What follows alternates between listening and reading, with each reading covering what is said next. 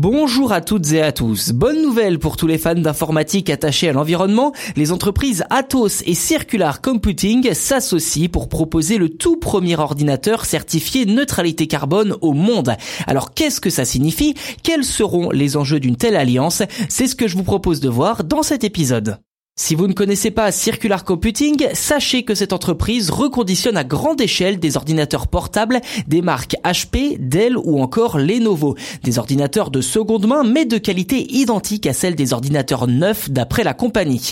Alors comment c'est possible? Eh bien grâce à leur certification BSI Kitemark qui assure que le processus de reconditionnement permet au final d'avoir un ordinateur portable aux performances au moins équivalentes, voire supérieures à celles du produit neuf.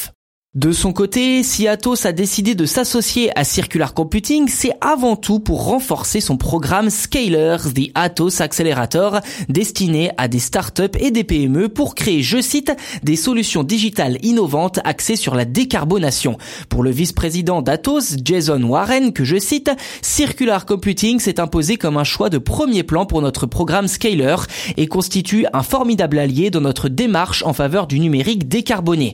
Notre approche conjointe permettra de réaliser des économies tangibles non seulement pour notre entreprise, mais surtout pour la planète et pour nos clients. Fin de citation. De son côté, le fondateur de Circular Computing, Rod Neal, explique, je cite, que l'industrie du numérique a pendant longtemps fourni en toute légitimité des produits qui avaient déjà été utilisés en les appelant remis à neuf.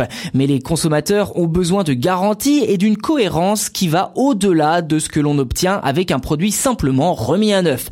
L'ambition de Circular Computing est d'offrir à ses clients l'ordinateur portable le plus durable possible et de répondre à leurs besoins technologiques sans sur la performance, ni même sur l'esthétique des produits. Fin de citation. Reste désormais à savoir comment se traduira concrètement cette alliance qui ouvre la voie à une accélération du numérique vert.